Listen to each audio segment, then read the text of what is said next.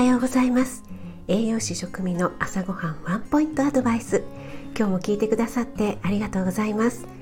朝ごはんメニューの食材を一つピックアップして栄養について短めにお話ししています。お出かけ前の支度中移動中に耳だけ傾けていただけると嬉しいです。夜は今まで通り簡単聞くレシピ調理法食品の効果効能について放送しています。今日の食材は豆腐です。昨日の配信でねお味噌汁の具といえばわかめとお話ししたのでわかめといえば豆腐かな？ということで絹ごし豆腐1丁 300g でエネルギーは約186キロカロリー。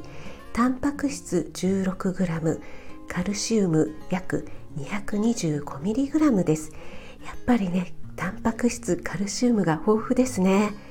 消化吸収が悪い大豆ですが豆腐に加工することで消化吸収しやすくなりますね。